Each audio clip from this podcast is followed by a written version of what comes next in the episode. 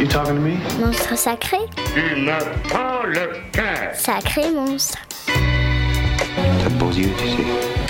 Tu m'emmerdes gentiment, affectueusement, avec amour, mais tu m'emmerdes. Atmosphère Atmosphère Est-ce que c'est une gueule d'atmosphère? Les cons, ça ose tout. C'est même à ça qu'on les reconnaît. J'ai connu une polonaise qu'on prenait au petit déjeuner. Tu vois, le monde se divise en deux catégories. Ceux qui ont un pistolet chargé et ceux qui creusent. Toi, tu creuses. Je pense que quand on mettra les cons sur orbite, t'as pas fini de tourner. You fuck my wife.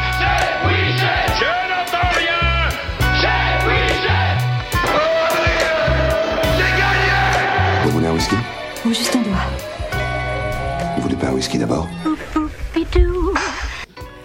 Bien, bonsoir à tous. Euh, Un gros merci pour commencer à Gabriel qui nous a fait une petite émission rétrospective de la saison dernière pour l'émission du mois de septembre qui démarrait cette saison. Euh, moi, c'est Françoise. Je vous retrouve avec grand plaisir pour les monstres sacrés et les sacrés monstres. Gabriel à la Réal. Bonsoir, Gabriel. Ouais, bonsoir à tous. Sandrine pour son petit portrait euh, de notre vedette du jour. Bonsoir à tous. Charlie qui nous fera la mise en musique. Bonsoir. Voilà, c'est bien parti. C'est très musical. Et Marie-Françoise qui nous fera son, sa séquence émotion. Bonsoir. Et la séquence émotion de ce soir, elle sera autour d'un monstre énormissime français, disparu trop tôt et on vient de fêter le... Hier, Hier, oui, euh, Le 35e. comme le Honoré. 35e anniversaire de sa disparition. Il est parti en 84. C'est monsieur François Truffaut. Alors, mon petit quiz habituel, en quelle année était-il né? 1932. 32, vous avez tous bien révisé. Oui. Alors, petite question un peu plus sioux. Est-ce qu'il a eu un Oscar ou est-ce qu'il a eu des Oscars ah, il Non. a dû en avoir, non Un Oscar. Au Ah, le dernier métro, je crois. Oui, le dernier métro. C'est le seul, c'est le Scar qu'il a. Ah non, Il a eu un Oscar à Hollywood pour La Nuit américaine. Ah, c'est la Ah. nuit américaine. Et alors, combien de Césars? Euh, 7. Un truc, euh, oui, un truc assez important quand même. Oh, il en aurait mérité beaucoup plus que 7 que 8. Hein. euh, Oh. oui, Je sais hein. pas. Alors, il- trois Césars. Vous êtes Trois. de mauvais élèves. Ouh. Trois Ouais. Césars et tous pour le dernier métro. Faut dire aussi qu'avec la prof qu'on film. a, hein, meilleur film, meilleure réalisation, meilleur scénario ori- original. Il a eu bien entendu de nombreuses nominations au César. Alors on va s'écouter un petit moment avec Ella Fitzgerald qui nous chante April in Paris puisque cet homme était né à Paris. En février.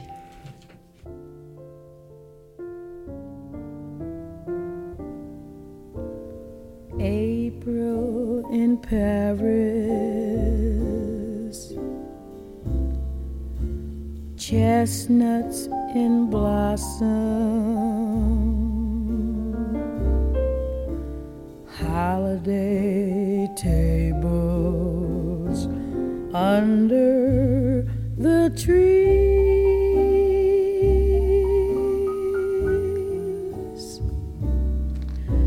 April in Paris. This is a feeling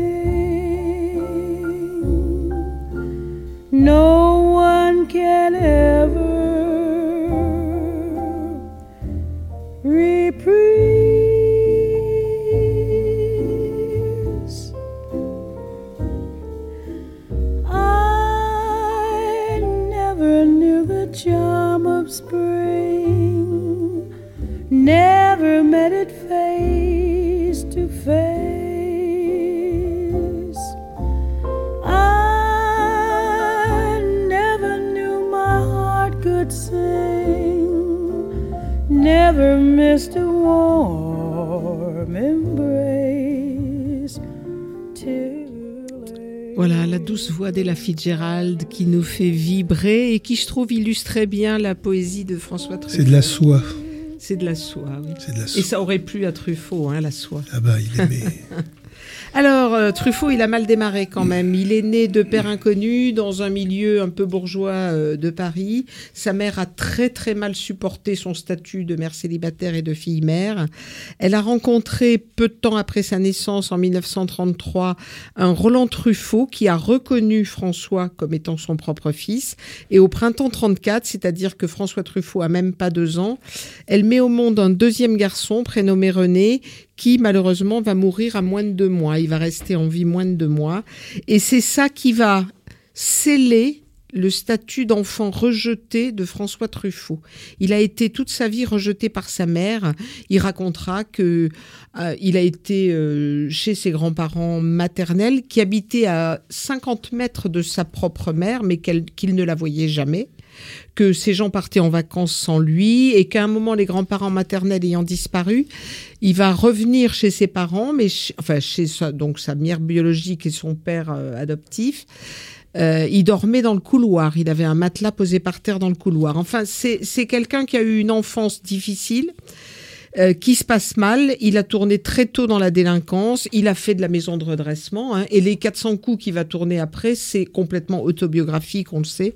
Il cherche sa voie, il s'est même engagé dans l'armée, mais il a regretté rapidement son choix, il a déserté. Et c'est à ce moment-là qu'il va rencontrer un critique de cinéma qui s'appelle André Bazin, qui était fondateur des cahiers du cinéma et qui décèle en lui un énorme potentiel et donc qui va le faire rentrer dans son équipe. Alors dans son équipe, euh, il va rencontrer et il va se joindre avec un grand bonheur à cette équipe. Euh, et il va trouver Éric Romer, Claude Chabrol, Jacques Rivette, Jacques Demy ou Jean-Luc Godard par exemple. Et il va extérioriser sa rage de vivre à travers des critiques vitriolées en partie contre le cinéma euh, entre guillemets qui est celui de la norme, le cinéma classique de l'épaule, et en particulier contre Claude Autant-Lara. Il a, il y a un scandale, un vrai pamphlet qu'il écrit contre Claude Autant-Lara et qui génère un véritable scandale à cette époque. Claude Autant-Lara était quand même un peu collabo à cette époque. Oui. Enfin, il l'a été Enfin, pendant la il- guerre. on, on est dans les années 50 quand même, hein, mais, Oui, mais il avait été pendant marque. la guerre. Voilà. En 56, il a tout juste 24 ans. Il est, après cette époque de, critique de cinéma, il est embauché par Rossellini comme assistant. Il va travailler avec Rossellini et il dira, c'est l'homme le plus intelligent qu'il m'ait été donné de rencontrer. Il va travailler sur trois films qui vont pas aboutir, aucun des trois. Mais il va quand même apprendre le métier. Et il va rencontrer Henri-Pierre Rocher, qui est comme lui un énorme amateur de romans policiers et qui est à la recherche de son héritier spirituel. Et cette rencontre va donner lieu, alors malgré la différence d'âge, hein, parce que Pierre, Henri- Henri-Pierre Rocher était bien plus âgé et il meurt d'ailleurs peu de temps après, ça va donner une rencontre, une amitié exceptionnelle qui était fondée sur l'expérience de l'enfance. Il avait lui aussi une enfance difficile, l'expérience des femmes, de l'écriture et du cinéma de l'époque et de leur vision du cinéma de l'époque. Et il va à ce moment-là se lancer dans un cinéma. Bon, il va inventer avec ses autres copains euh, la nouvelle vague. Il va se lancer dans un cinéma de la profondeur de champ. Euh, excusez-moi, j'ai perdu ma ligne du plan séquence, tout en essayant, il, rajoute, il, il voulait respecter la continuité de la vie. Il a, il a des films qui sont toujours chronologiques. C'est pas quelqu'un qui nous fait des films avec des allers-retours dans l'espace-temps. Euh, il fait du cinéma impressionniste comme Rocher avait lui-même une écriture impressionniste. Et cette conception du film euh, ou de l'œuvre d'art comme et vraiment c'est ça quoi, c'est la sublimation de la vie personnelle. C'est plus qu'une esthétique partagée, mais ça devient, et c'est Rocher qui le disait, ça devient une morale surgie des déchirements de la vie et des ratages du désir. Fermez les guillemets. Rocher écrivait, par exemple, ce n'est pas l'amour qui dérange la vie, mais l'incertitude de l'amour. Et Truffaut fera dire à un de ses personnages, ouvrez les guillemets, la vie est faite de morceaux qui ne se rejoignent pas. Dans Jules et Jim. Ça a été son livre de chevet, Jules et Jim, pendant tout le restant de ses jours. Et il, et il le relisait au moins deux fois par an. Alors, je, je, c'est difficile de vous faire euh, la rétrospective de tous les films qu'il a tournés. Il en a tourné plus de 20 pendant une, une période de 30 ans. Depuis les 400 coups en 59, très autobiographique, jusqu'au dernier Vivement Dimanche en 83, en passant par L'Enfant Sauvage ou L'Homme qui aimait les femmes, qui reste mon préféré, moi. Hein. L'homme qui aimait les femmes avec Charles Denner. On ne peut pas tous les citer, mais on en évoquera quelques-uns à travers les femmes de sa vie. Et les femmes de sa vie, il aimait, il tournait, et parfois il tournait puis il aimait. Truffaut et ses actrices, c'est une grande histoire, et c'est l'histoire du plus séducteur de tous les réalisateurs français. S'unir à elle, les désirer, c'est presque une étape nécessaire de son geste créatif. Il disait Quand je travaille, je deviens séduisant et séducteur. Ce travail qui est le plus beau du monde me place dans un état émotionnel favorable d'une love story. En face de moi, il y a généralement une jeune fille ou une jeune femme, émotionnée, craintive et obéissante au réalisateur, qui fait confiance et se trouve dans un état proche de l'abandon. Ce qui arrive alors, c'est toujours la même chose. Et au fond, les films de Truffaut parlent-ils d'autre chose que de ça? Dans la biographie, Serge Toubiana et Antoine Debec évoquent des détails intimes semés par le cinéaste, par exemple dans La peau douce. Fenêtre ouverte sur ses préférences, ses fantasmes et ses fétiches. Par exemple, les bas scandales de l'actrice que porte Nicole, l'actrice Françoise d'Orléac, de couleur zibeline, les bas scandales. C'était vraiment son fantasme. Et de manière plus ou moins anecdotique, Catherine Deneuve, donc sa sœur, souligne François a fait des films d'amour où la sexualité est toujours présente. Elle est souvent nimbée, il avait beaucoup de pudeur qui l'emportait, mais si on regardait les films sous cet angle précis, avec un peu d'attention, on verrait combien ils sont sexuellement violents et explicites. Il filmait les femmes, il les aimait, il était tour à tour Don Juan, Cicerone, Gepetto, époux, amant, grand frère et père de famille. Alors on peut citer, sans les citer tous, mais on peut citer Jeanne Moreau, celle de La mariée était en noir et de Jules et Jim. Marie-France Pizier dans Antoine et Colette, il a eu une vraie passion pour Marie-France Pizier. On va souligner qu'elles étaient toujours beaucoup plus jeunes que lui quand même. hein. Françoise d'Orléac, donc dans La peau douce ou L'homme de, de Rio. Claude Jade, alors Claude Jade, quand même une histoire incroyable. Elle avait à peine 19 ans pour domicile conjugal ou l'amour en fuite ou baiser volé. Et il avait prévu de l'épouser. C'est une des seules qu'il a prévu d'épouser. hein. Euh, et il l'a laissé quasi au pied de l'hôtel parce qu'il est parti sur un tournage. Et quand il est revenu, il s'est rendu compte quand même de l'é- de l'écart générationnel et il a finalement abandonné l'idée de l'épouser. Catherine Deneuve, le dernier métro ou la sirène du Mississippi, avec qui il va vivre deux ans et, et il va subir une dépression énorme quand elle va le quitter. On se demandait tout à l'heure pour qui elle l'avait quitté. Je pense, on pense que c'est peut-être bien Mastroianni. Jacqueline Bisset pour La Nuit américaine, une femme absolument adorable. Isabelle Adjani, pareil, que la comédie française hésitait à lâcher, c'était juste après le, le- le triomphe de l'école des femmes et du petit chat est mort. Et il voulait l'embarquer sur le tournage d'Adèle H. Et la comédie française rechignait. Il a quand même réussi à enlever Isabelle Adjani à la comédie française. Euh, et puis la dernière, Fanny Ardant. Sa femme, il l'a épousée, Fanny Ardant, celle de la femme d'à côté ou de Vivement Dimanche, avec qui il a eu une fille, Joséphine, qui est née en 83. Et j'ai choisi, moi, comme respiration musicale, une chose que j'adore de Vincent Delerme qui s'appelle Fanny Ardant et moi. On écoute du chant grégorien, elle parle à peine et moi je dis rien. On a une relation comme ça, Fanny Ardant. Et moi je passe la soirée avec Sylvain pendant qu'elle mate le papier peint. On est resté indépendants, moi et Fanny. Ardant, elle est posée sur l'étagère entre un bouquin d'Eric Holder, un chandelier blanc Ikea et une carte postale de Maria. Elle est toujours toute noire et blanche, elle ne dit plus vivement dimanche depuis que je la traîne chez mes parents. Tous les week-ends, Fanny Ardant. Je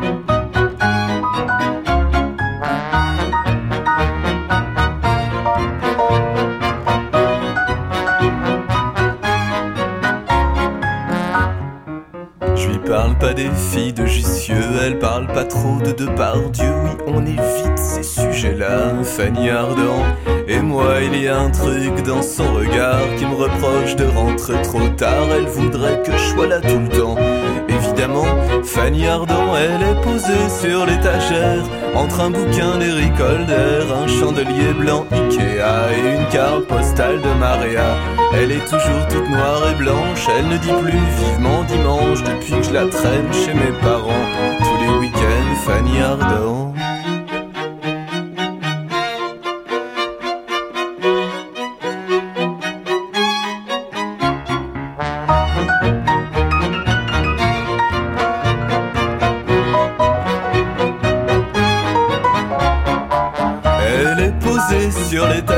Entre un bouquin d'Eric Holder, un chandelier blanc Ikea et une carte postale de Maria.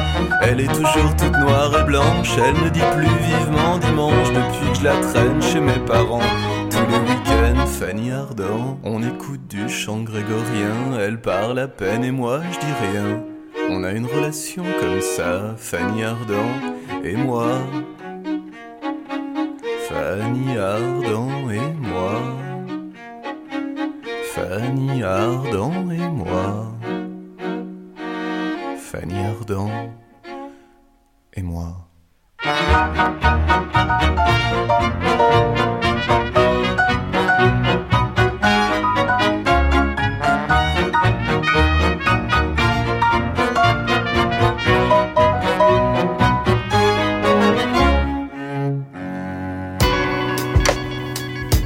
Monstre sacré. Sacré monstre. Alors, les émotions euh, liées à Truffaut, Marie-Françoise Et quelles émotions Parce que pour moi, Truffaut, bah, je l'ai découvert, moi, en 1959. J'étais déjà grandette. euh, J'allais au cinéma, toute seule. Enfin, pas toute seule. Et j'ai eu un choc. Et à chaque fois que j'ai vu un Truffaut, et que j'ai revu, parce que j'ai beaucoup revu les Truffauts, euh, à chaque fois, c'est des chocs. Et à chaque fois, eh bien, euh, je sors mon mouchoir.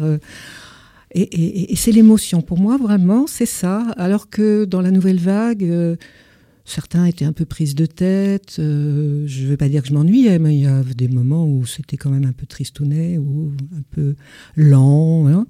Truffaut, euh, pour moi, a été des grandes secousses. Voilà, des secousses sismiques et des secousses émotionnelles. Alors donc, mon premier Truffaut, eh ben, c'était les 400 coups. Et les 400 coups, euh, j'étais complètement chavirée par ce petit Antoine Douanel, par sa solitude et son désarroi. À chaque fois que je vois ce film, euh, eh ben, je sors mon mouchoir, je viens de le dire. Euh, Truffaut, évidemment, comme a dit Françoise, Truffaut, Antoine Douanel, c'était lui. Et il a beaucoup de sa propre histoire.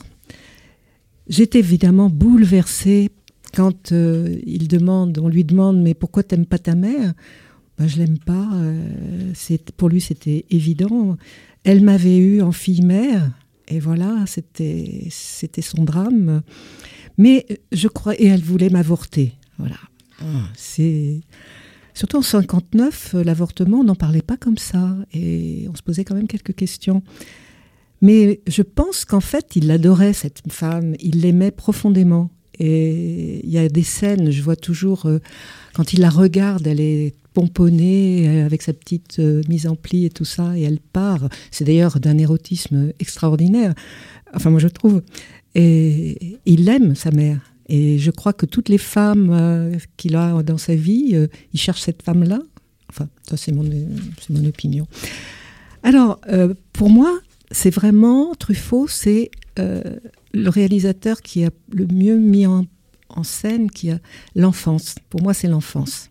Alors évidemment, les 400 coups, mais il n'y a pas que ça. Euh, Il y a aussi euh, dans l'argent de poche, tourné à tiers. Alors ça, je me demande pourquoi il a tourné à tiers. Euh, J'espère qu'il n'y a pas beaucoup de Tiernois qui m'écoutent, mais Thiers, faut y aller quand même. hein. Le Parisien qui débarque à Thiers, euh, même à l'époque, c'était un peu plus animé. Enfin bon, j'arrête avec Thiers.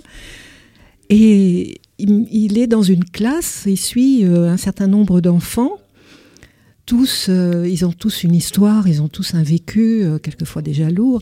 Et c'est ça que Truffaut, euh, enfin, est, étonnant parce que l'enfant, euh, dans beaucoup de, de- de films auparavant, c'était le petit enfant un peu clown, un peu falot, un peu euh, pas mièvre, mais enfin voilà, c'était. Et lui, euh, il les respecte.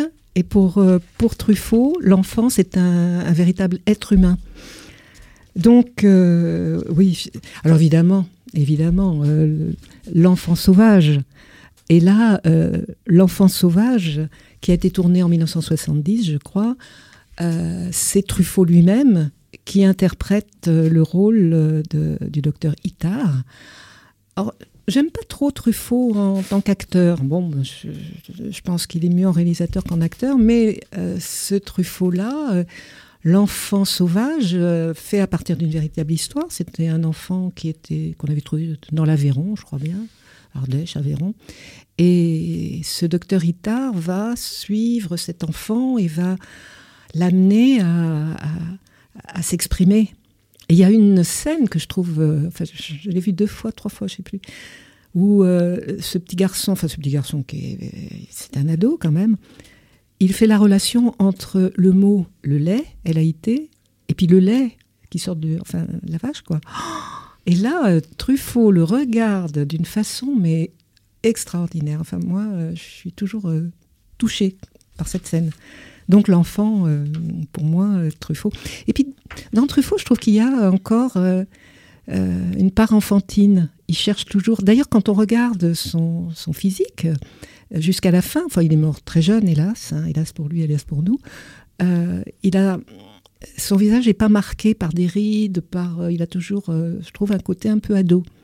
Enfin ça, je- il y a Non, il a gardé un visage juvénile, je suis d'accord. ah oui, c'est son enfance, c'est sa jeunesse, hein. enfin je pense. Alors oui, donc l'enfant sauvage. Je garde aussi en mémoire d'autres scènes où il interprète. euh, Ah bon, non, je parle aussi des femmes. Évidemment, avec ce que Françoise vient de nous rappeler sur son amour des femmes, euh, j'arrive après. Je vais en rajouter un petit peu. Mais euh, je pense pas que ce soit un don Juan. Enfin, moi, je le ressens pas comme un don Juan. Il adore les femmes, il les aime, il les respecte, mais il va pas à leur conquête. Euh, c'est des rencontres qu'il a avec des femmes, mais c'est pas des conquêtes. C'est pas le bonhomme, ta ta euh, sur son cheval blanc ou son fier destrier. Non, non. Euh, D'abord, il s'attaque. Enfin, il s'attaque. Façon de parler, c'est des grandes femmes. Hein, c'est pas n'importe quoi. C'est pas la petite où il ressent. Enfin, même s'il les prend très très jeunes. Enfin, il les prend. Façon de parler. Ce sont des, des femmes. une Adjani, même si elle avait 18-19 ans, il savait, il, ressentait que ce serait une grande dame. Euh, la petite Claude Jade, euh, j'en sais rien. Enfin là, euh, je sais pas ce qu'elle est devenue après. bon, mais bon, Fanny Ardant, l'ardente. Enfin, toutes ces femmes, ils partaient. c'était, à égalité. Et c'est pas du donjuanisme. Et d'ailleurs, c'est amusant d'ailleurs parce que c'est un homme à femme, mais c'est un homme que je trouve très féminin. Et dans son approche, dans sa sensibilité, dans et son respect de- de- des femmes, je trouve, voilà. Et, ce qui est rigolo, c'est qu'il a eu trois filles, dont il s'est beaucoup occupé d'ailleurs. Et dans la dernière, avec Fanny Ardant, c'est le portrait craché de Fanny Ardant, je trouve. Mais enfin bon, on pourrait euh, avoir des ressemblances pires que ça quand même, n'est-ce pas?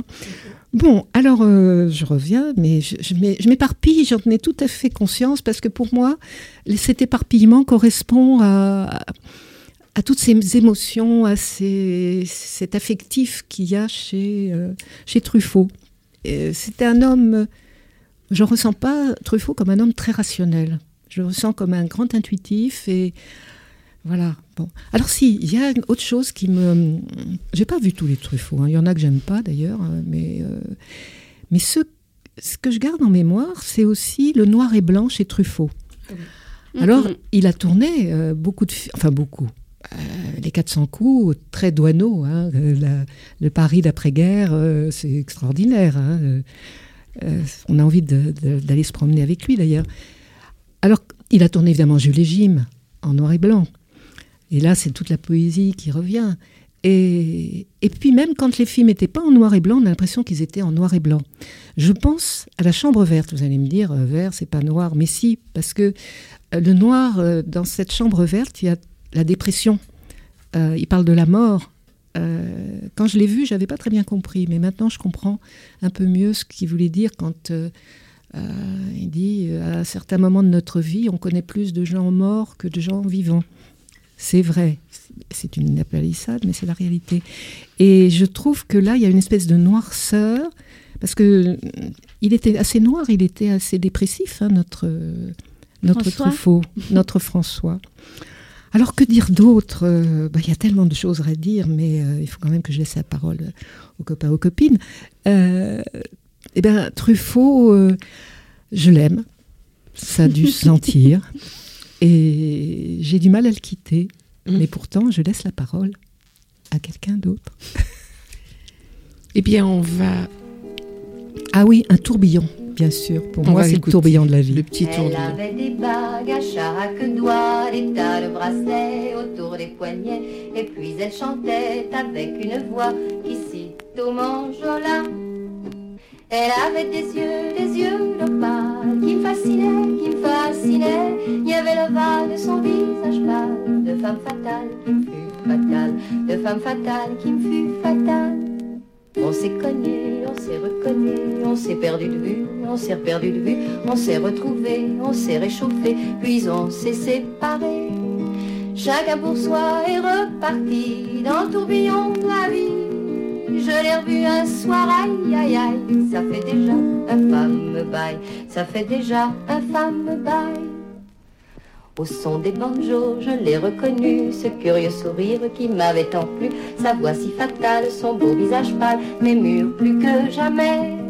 Je me suis saoulée en l'écoutant, l'alcool fait oublier le temps. Je me suis réveillée en sentant les baisers sur mon front brûlant, les baisers sur mon front brûlant. On s'est connus, on s'est reconnus, on s'est perdu de vue, on s'est perdu de vue, on s'est retrouvés, on s'est séparés, puis on s'est réchauffé. Chacun pour soi est reparti dans le tourbillon de la vie. Je l'ai revue un soir, là là, elle est retombée dans mes bras, elle est retombée dans mes bras. Quand on s'est connu, quand on s'est reconnu, pourquoi se perdre de vue, se reperdre de vue Quand on s'est retrouvé, quand on s'est réchauffé, pourquoi se séparer? Alors tous deux, on est repartis dans le tourbillon de la vie. On a continué à tourner, tous les deux enlacés, tous les deux enlacés, tous les deux enlacés. Monstre sacré. Sacré monstre. Et on retrouve Sandrine pour son portrait euh, psychanalytique. Alors ce sera sur la littérature et la narration euh, chez Truffaut, parce que la littérature, eh bien, François Truffaut l'aimait passionnément, au moins autant que le cinéma et les femmes depuis l'enfance. hein.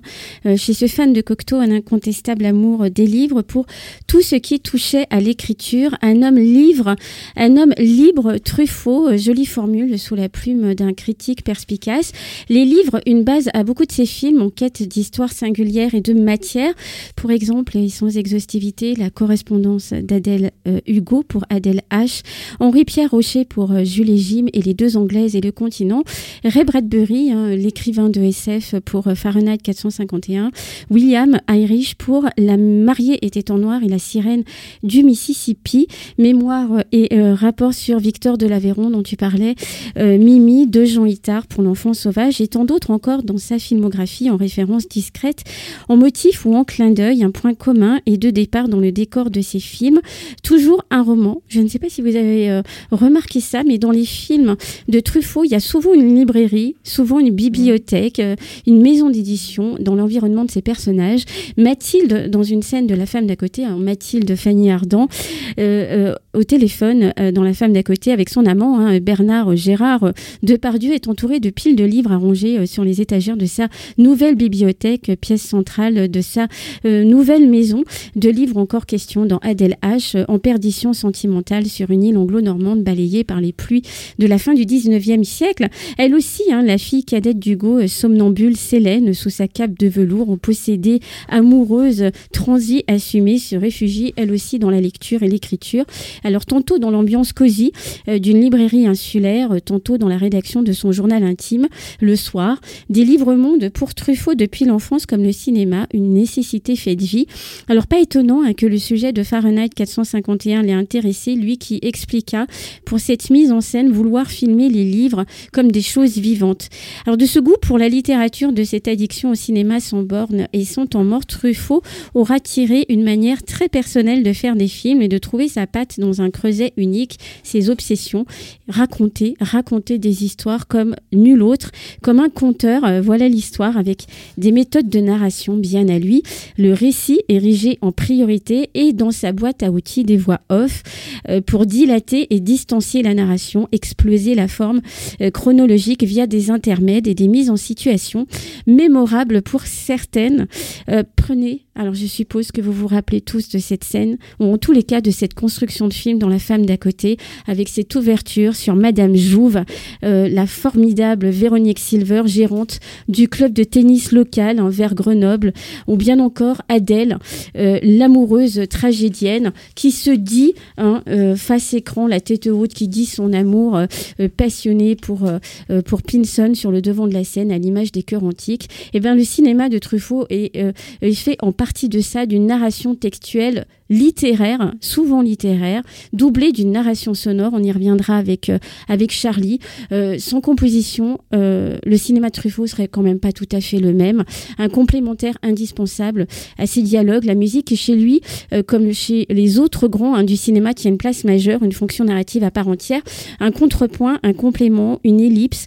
Alors, au sujet du style de l'écrivain de Jules et Jim dont tu parlais, Françoise Henri Pierre Rocher, François Truffaut avait annoté ceci l'émotion euh, euh, c'est Henri Pierre Rocher hein, qui dit ça. L'émotion naît du trou, du vide, de tous les mots refusés. Elle naît de l'ellipse même. Et ben l'ellipse, on l'a souvent euh, dans le film, dans les cinémas de, Truffaut, dans ses structures de films, et les fondus que l'on voit à la fin de certaines scènes euh, qui arrivent comme ça, qui font partie de, de la narration, en remplacement euh, de la parole à la musique, ouverture à d'autres champs de compréhension, ceux des émotions et du subconscient, une adresse directe à la sensibilité des spectateurs pour euh, faire ressentir plus directement le vécu des personnages sans filtre et sans effet.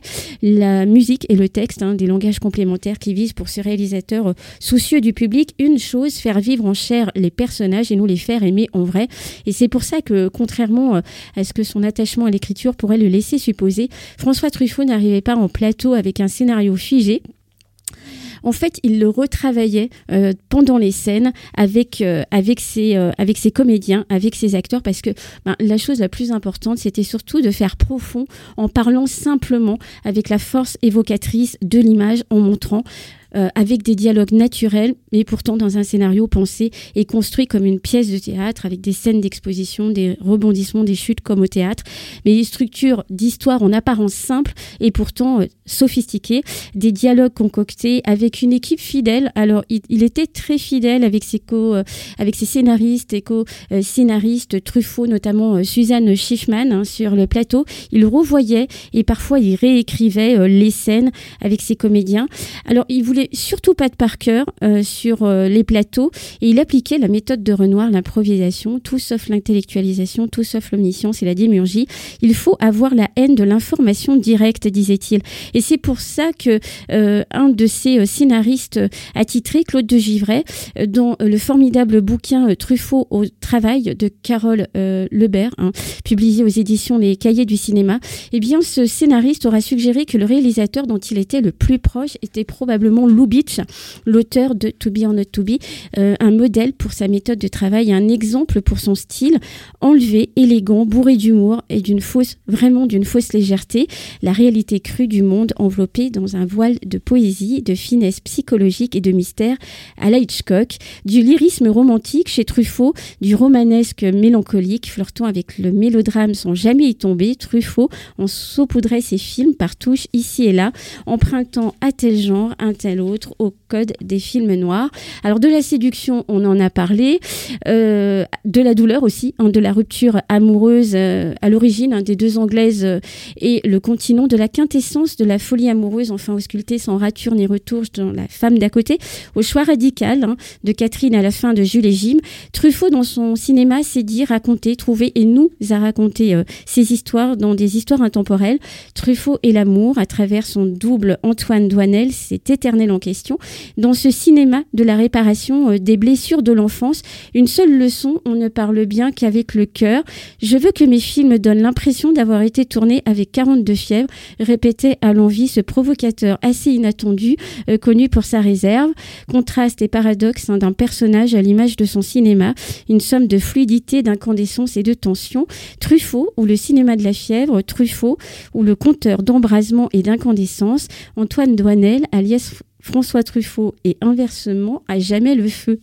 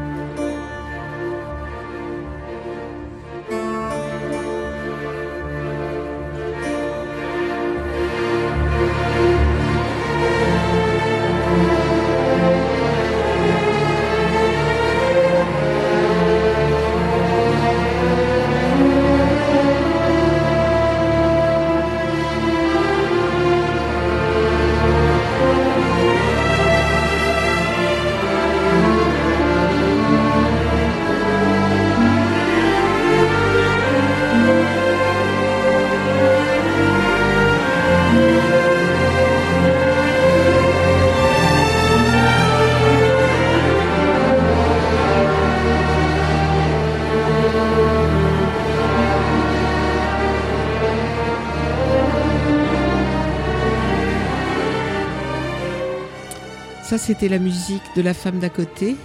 Et Charlie nous en dira un petit moment, un petit peu plus tout à l'heure au moment de la mise en musique, peut-être. Oui.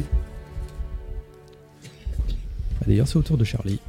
C'est au tour de Charlie. Eh oui, François Truffaut a aimé le cinéma comme nous avons aimé Truffaut, avec passion, parce que franchement, c'était un homme passionné. Il a illustré ses films comme un grand décorateur ou un architecte qui crée un immeuble ou un lieu en pensant à tous et à tout pour que le résultat soit un bonheur complet pour celui qui le voit. La musique chez Truffaut, à partir de ce que j'ai vu, est un élément supplémentaire du décor et de la narration de l'histoire vécue. Cette musique oblige le spectateur à vivre le moment comme Truffaut l'a pensé et l'a voulu. Contrairement à certains réalisateurs qu'on a déjà vus l'année dernière, Kubrick, Almodovar, la musique n'apporte pas un sens supplémentaire à l'image, mais complète l'atmosphère et complète le décor, complète l'action et la narration l'histoire. Chez Truffaut, elle vient les parfaire par cet environnement coloré que nos oreilles perçoivent et qui vient amplifier l'image que notre cerveau reçoit. Pour y arriver, Truffaut a collaboré avec très peu de, de, de, compositeurs, mais surtout des contemporains, et presque aucun musicien classique, comme souvent le cinéma le propose. Il a utilisé des compositeurs célèbres de ces moments-là, et célèbres encore pour euh, certains, comme Delerue, Georges Delerue, comme Gérard, comme Hermann, et aussi probablement moins connus aujourd'hui comme Jobert et Duhamel, sans oublier mon préféré pour moi, parce que c'était ma jeunesse et mon adolescence, Jean Constantin, qui a fait le premier film et qui pour moi est le plus émouvant et le plus autographique de, de Truffaut, qui s'appelle Les 400 coups.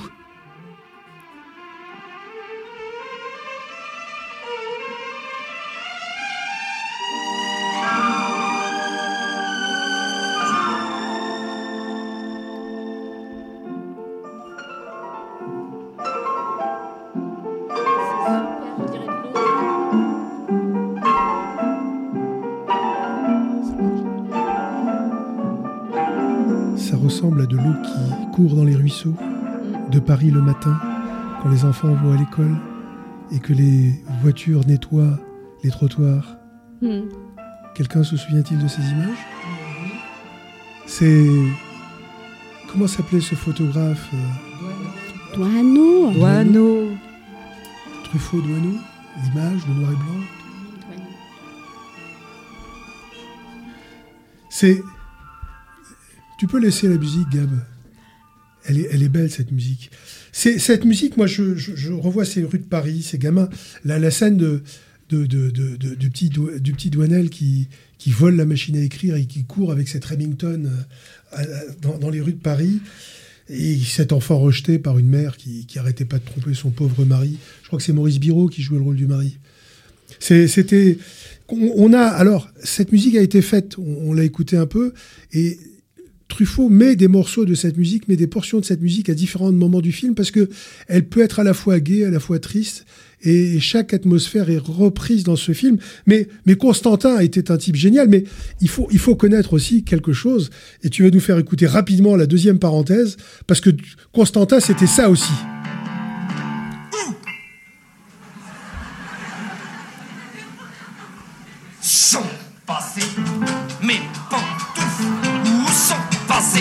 Mes pantoufles Où sont passées mes pantoufles Mes pantoufles Mes pantoufles Où sont passées Ça, c'est un truc qu'on entendait en famille quand j'étais tout petit.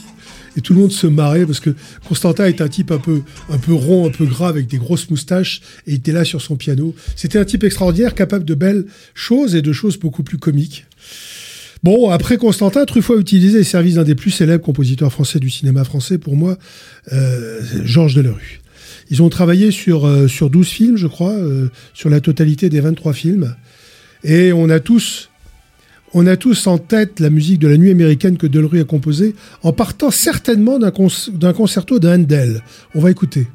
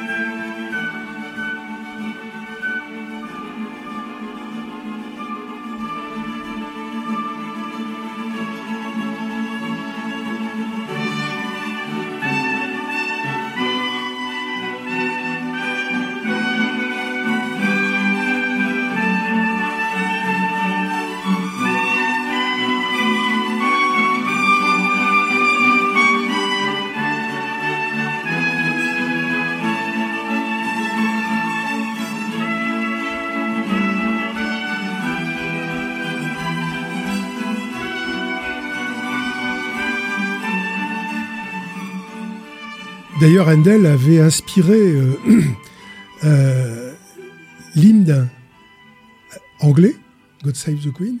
C'était un concerto de Handel qui avait été fait pour Louis XIV.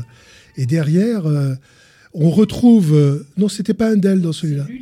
Ah, c'était Lully qui avait composé ça. Mais Handel avait fait Handel quelque chose, adapté. avait fait ce, ce- ce fameux concerto de, pour trompette, qui aujourd'hui devient célèbre chaque fois qu'on commence un, un, musi- un, un match de foot pour, la Coupe des Champions, parce que c'est dérivé d'un concerto de Handel aussi. Enfin bref, il a aussi Delerue, je reviens à Georges Delerue, il a aussi composé euh, la musique du film Le Dernier Métro, Euh, il, a fait, il a fait des choses avec des notions, avec des, des teintes dramatiques. Euh, et il fait, il fait un, là une musique qu'on écoute.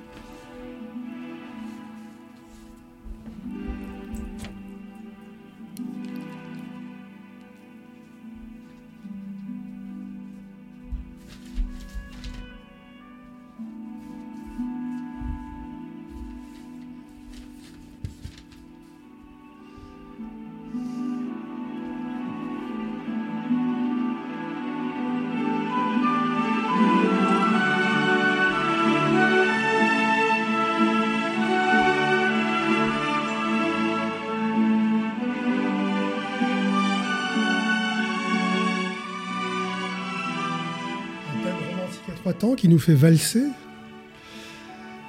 Euh, il a Truffaut, bien sûr, euh, après avoir utilisé les services de, de Leroux qu'il a ensuite utilisé vers la fin, euh, il a voulu rendre hommage à, à Hitchcock parce qu'il était aussi amateur de beau cinéma. Il a utilisé les services d'Herman dans deux films, Fahrenheit 451 et surtout, surtout un film que j'adore, La mariée était en noir.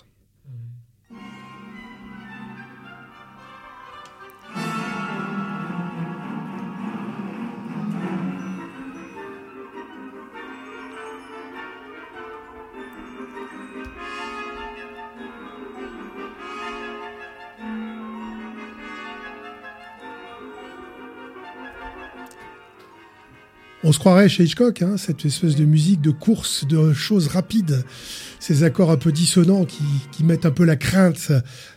La, la- La mariée était en noir est un excellent film, vraiment, euh, où on sait ce qui va se passer, mais ça se passe d'une telle manière. En fait, moi, j'ai retrouvé euh, un espèce de pot pourri vers la fin qui, qui nous met en bout à bout toutes les belles musiques et des extraits musicaux, parce que j'aime Truffaut et j'aime ses musiques, ces musiques qu'il a choisies et qu'il a mis en œuvre, comme on met en œuvre ses images et ses actions et son, sa narration. Euh, je- tu vas- on va écouter pour la fin cette espèce de- d'enfilade de musique.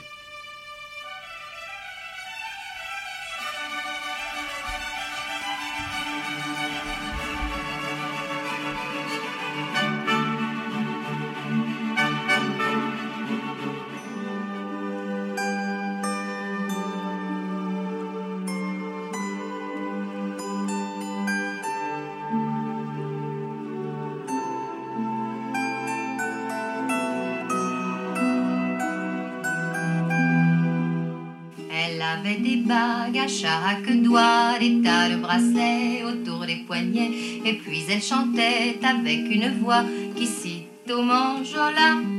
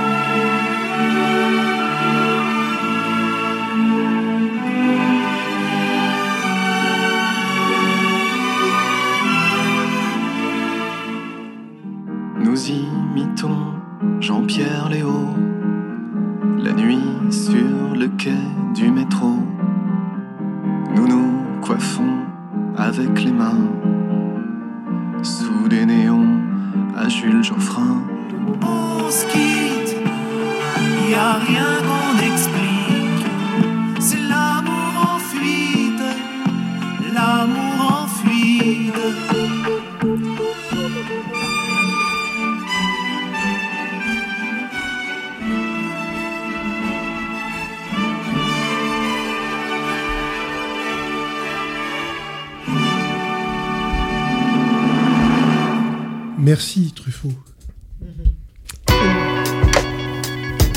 Monstre sacré.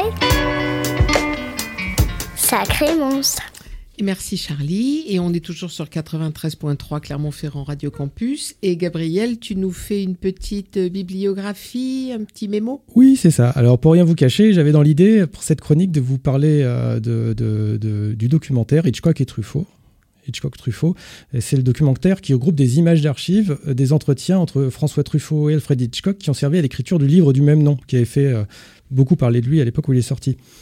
Alors, c'est bien, on y retrouve de nombreux témoignages de, de cinéastes contemporains tels que Wes Anderson, Martin Scorsese, David Fincher.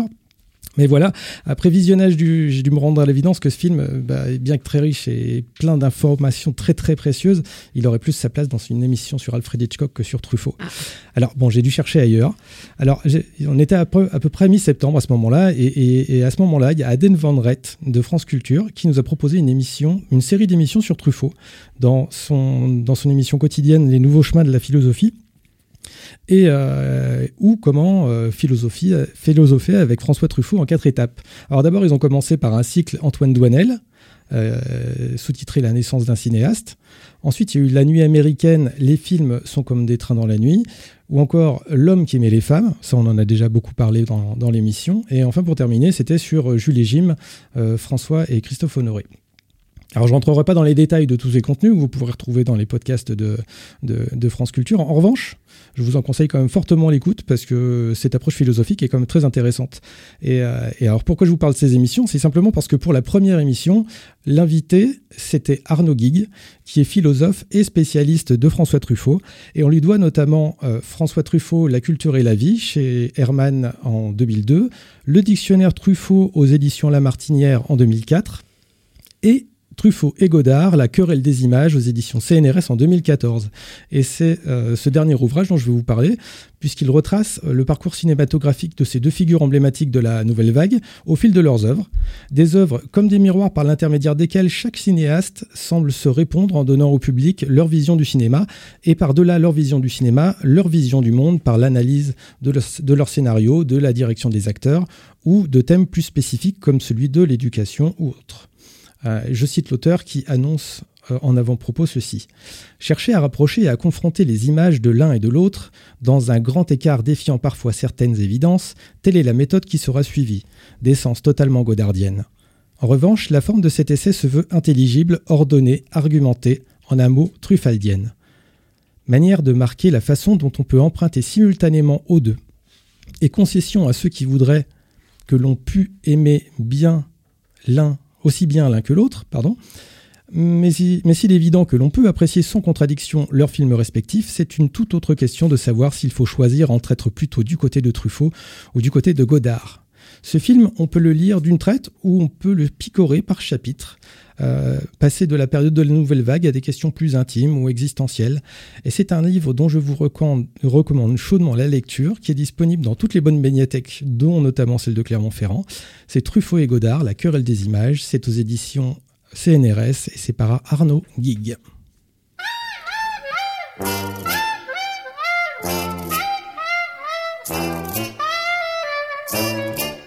Elle s'appelait Françoise, mais on l'appelait Framboise. Une idée de l'adjudant qui en avait très peu pourtant des idées. Elle nous servait à boire dans un bled du Maine-et-Loire. Mais n'était pas Madelon, elle avait un autre nom. Et puis d'abord pas question de lui prendre le menton. D'ailleurs elle était d'Antibes, qu'elle a vanille, et framboise. Sont les mamelles du destin. Pour sûr qu'elle était d'Antibes, c'est plus près que les Caraïbes. C'est plus près que Caracas, est-ce plus près que Pézenas? Je ne sais pas. Et tout en étant française, l'était tout de même antibaise. Et bien qu'elle soit française, et malgré ses yeux de braise, ça ne me mettait pas à l'aise de la savoir antibaise. Moi qui serais plutôt pour qu'elle a vanille, à vanille et framboise. Sont les mamelles du destin. Elle avait peu d'avantages pour en avoir davantage. Elle s'en fit rajouter à l'institut de beauté. Ha ha. On peut dans le Maine-et-Loire s'offrir de beaux seins en poire. Y a un institut d'Angers qui opère sans danger, des plus jeunes aux plus âgés. On peut presque tout changer, excepté ce qu'on ne peut pas. Qu'elle a vanille, à vanille et framboise sont les mamelles du destin. davantage, davantage, avantage, davantage. Lui dis-je quand elle revint avec ses seins angevins, deux fois dix. Permets donc que je lutine cette poitrine angevine. Mais elle m'a échappé, a pris du champ dans le pré, et je n'ai pas couru après. Je ne voulais pas attraper une angevine de poitrine. Moralité, à vanille et mamelle sont les framboises du destin. Et c'était Bobby Lapointe. Un extrait de Tirer sur le pianiste. Oui, tout à fait. C'était vraiment une pointe. C'était une pointe. Monstre sacré. Sacré monstre. Un petit tour d'horizon. Qu'est-ce que vous retenez de François Truffaut? Une image, un mot, un nom, un film? Moi, pour moi, ce sera euh, Jules et Jim. Ouais. Mm. Ah, pour moi, c'est l'homme qui met les femmes. Pour moi, la mariette en noir. Les têtes en noir. Alors pour moi, c'est une image de Fahrenheit. Ouais. 451 où euh, à un moment ça se passe dans un salon dans un hall d'entrée où il y a un autodafé et à un moment on voit les cahiers du cinéma et ça je me suis dit mais tiens il a placé euh, c'est un petit clin d'œil qui m'a qui, qui m'a fait sourire Euh, Moi, c'est aussi, je l'ai dit tout à l'heure, c'est Charles Denner dans L'homme qui aimait les femmes. C'est vraiment euh, mon préféré. Mais on n'a pas parlé de Truffaut euh, dans, dans le film euh, Ah oui, Rencontre du Rencontre troisième du type. troisième Ah oui, on n'a pas parlé de, de Spielberg, qui joue le petit français professeur.